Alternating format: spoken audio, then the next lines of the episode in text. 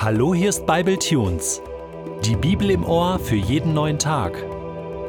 Der heutige Bible Tune steht in Hosea 4, die Verse 1 bis 3 und wird gelesen aus der Hoffnung für alle. Ihr Israeliten, hört, was der Herr euch zu sagen hat. Der Herr führt einen Rechtsstreit gegen die Bewohner des Landes, denn Treue und Liebe sind ihnen fremd. Sie wollen den Herrn nicht als ihren Gott anerkennen. Sie betrügen und lügen.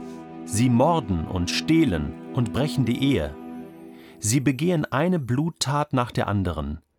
Darum wird das Land vertrocknen, und alles, was dort lebt, wird verdursten.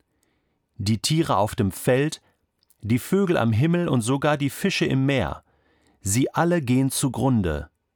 Jetzt kommen sieben ganz harte Kapitel im Buch Hosea. Die Kapitel 4 bis 10 sind die Abschnitte, die den Rechtsstreit beschreiben, den Gott mit seinem Volk Israel führt.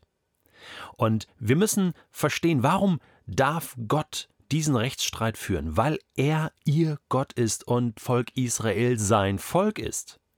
Die beiden führen sozusagen eine Ehe. Und nachdem Gott drei Kapitel lang nun erklärt hat, er ist bereit, zu vergeben. Er ist bereit für einen Neuanfang. Seine Gnade ist unglaublich groß und Hosea muss das ja äh, am eigenen Leib sozusagen erfahren und, und zeigen und, und zum Volk sprechen.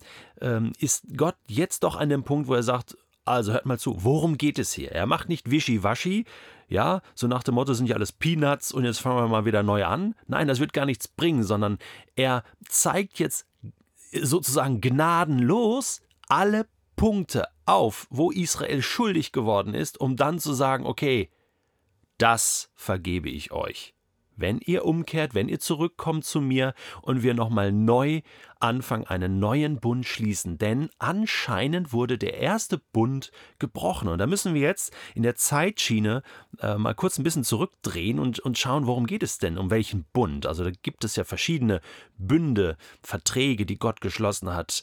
Und in Bezug auf Israel ist äh, da der Abrahamsbund ganz wichtig, 1. Mose 15 ähm, der Bund mit Abraham, den Gott geschlossen hat. Ihr werdet ein großes Volk werden, Nachkommen haben, im Land Kanaan sein und diese ewige Treue, unabhängig von dem, was Israel tut oder nicht tut, angefangen mit Abraham über Isaak und Jakob und dann die zwölf Stämme Israels und, und, und. Gott steht zu seinem Volk. Und das wird ja auch hier im Buch Hosea ganz deutlich. Aber dann gab es noch einen zweiten Bund, und der wurde am Sinai geschlossen. Und da war die Situation, dass Israel ja in Gefangenschaft war, in der Sklaverei in Ägypten, und Gott hat sie da rausgeholt. Er ist ihr Rettergott. So, und dann hat er sie rausgeholt, bis zum Sinai geführt und dann gesagt, ich bin der Herr dein Gott, der dich aus Ägypten, aus der Sklaverei befreit hat. Du sollst keine anderen Götter neben mir haben. Denn das war ja klar, ich habe euch ja gerettet. Ich bin ja euer Gott, ich bin ja für euch da. Und das bleibt auch so. Und jetzt machen wir einen Deal, jetzt schließen wir sozusagen eine Ehe, wo jeder auch Verantwortung übernimmt füreinander. Gott tut das von seiner Seite und auch Israel war nun aufgefordert, Verantwortung zu übernehmen und zu sagen, wir wollen diese Beziehung auch gestalten. Und die zehn Gebote, die dann kommen in 2. Mose 20, die sollen das sozusagen ausdrücken so als ein paar Rahmenbedingungen, da kam dann noch viel, viel mehr dazu, ja, dass die, dass die ähm, Ehe sozusagen intakt bleibt. Ich meine, das geht ja nicht. Das, äh, ich, ich meine, ich bin jetzt seit knapp 20 Jahren verheiratet und irgendwie gehören zum Ehebund immer zwei. Äh, beide müssen treu sein, beide müssen Verantwortung übernehmen, investieren in die Beziehung. Und, äh, und da kann ich doch nicht einfach machen, was ich will und mit anderen Frauen rumturteln und so weiter. Ja, äh, das ist ja das Bild der Ehe. Ja, da, da, da geht das ja kaputt, da geht Vertrauen kaputt, da geht der Bund irgendwann kaputt, da kommt es zu einem Bruch und irgendwann auch zu einem Ehebruch. Und Gott sagt, genau so ist es ja geistlich auch. Wir haben eine Beziehung, wir haben eine Ehe hier, Gott und Israel, und ihr benehmt euch so, als wenn wir gar nicht verheiratet wären.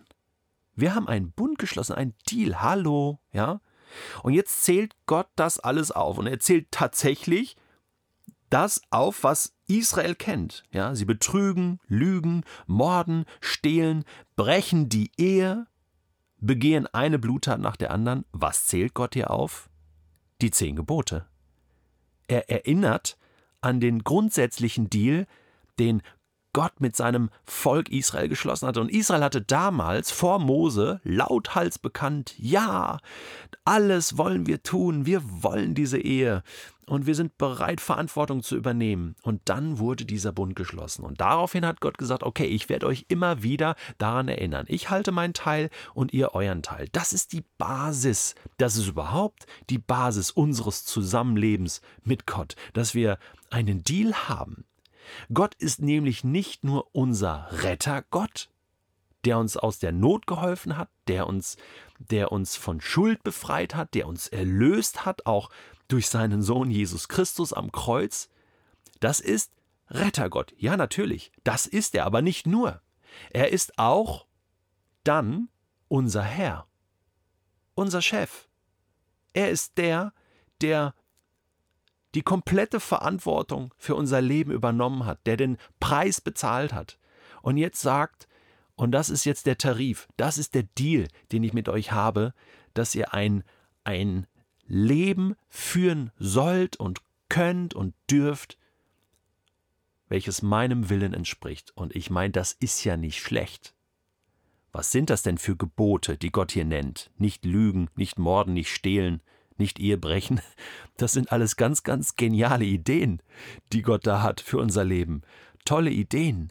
Und wir werden im weiteren Verlauf des Buches Hosea noch, noch merken, also selbst die Priester haben das nicht gehalten. Die Vorbilder, die Mittler zwischen Gott und Volk, die haben da komplett versagt. Dazu kommen wir noch. Das ist doch der Punkt. Gottes Gebote sind nicht schwer.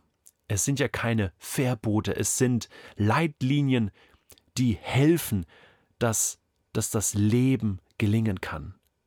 Und hier kommt es sozusagen zu einem kompletten Ausfall, der totale Zusammenbruch. Hast du gewusst, dass das Neue Testament Jesus als Bräutigam beschreibt und die Gemeinde, also die Kinder Gottes, als Braut? Das heißt, Bräutigam und Braut feiern Hochzeit. Wir führen eine von Liebe und Treue geprägte Beziehung zu Jesus. Man könnte sie mit der Ehe vergleichen und Paulus macht das auch, zum Beispiel in Epheser Kapitel 5 kannst du das nachlesen. Wir werden mal ein Hochzeitsfest im Himmel feiern, wenn wir dann zusammen sind. Also das ist das gleiche Bild im Neuen Testament wie im Alten Testament. Auch hier wieder Altes und Neues Testament genau gleich. Die genau gleiche Beziehung zu Gott, die genau gleichen Inhalte. Und hast du gewusst, dass auch für dich und mich heute gilt, dass Jesus unser Retter ist, aber dass er auch unser Herr sein möchte? Ich glaube, dass wir das oft vergessen, oder? So dieses, ja Jesus, danke, dass du mich gerettet hast, danke, dass du mir alles vergeben hast, danke dafür. Das ist der eine wichtige Teil und das ist das Fundament, natürlich. Sonst könnte die Beziehung zwischen Gott und uns überhaupt nicht stattfinden. Aber dass es jetzt auch weitergeht, dass wir in dieser Beziehung, in dieser Freundschaft zu Jesus auch Pflichten haben, Verantwortung übernehmen müssen, unseren Teil dazu beitragen sollen, dass diese Beziehung gelingt, auch aus Dankbarkeit Jesus gegenüber. Gott gegenüber. Pflicht wollen wir hier nicht falsch verstehen. Aber ich habe doch, nachdem ich meiner Frau Treue und Liebe versprochen habe am Traualtar, bis dass der Tod uns scheidet, doch die Pflicht, die Verantwortung, das auch zu erfüllen, oder nicht? Natürlich kann ich versagen. Und natürlich muss ich dann mit meiner Frau reden und Vielleicht gibt es da auch dann wieder einen Neuanfang, so wie auch Gott bereit ist für ein Gespräch. Aber das muss auf Augenhöhe passieren. Da muss man sich seiner Rechte und Pflichten und seiner Verantwortung bewusst sein. Und vielleicht nimmst du dir heute mal Zeit, über deinen Anteil in deiner Beziehung zu Jesus nachzudenken. Nimm dir ein Blatt Papier und schreib mal auf, was Jesus für dich alles investiert in dieser Beziehung und welchen Teil du übernehmen könntest und wo du vielleicht wieder ganz neu anfangen solltest, Verantwortung zu übernehmen.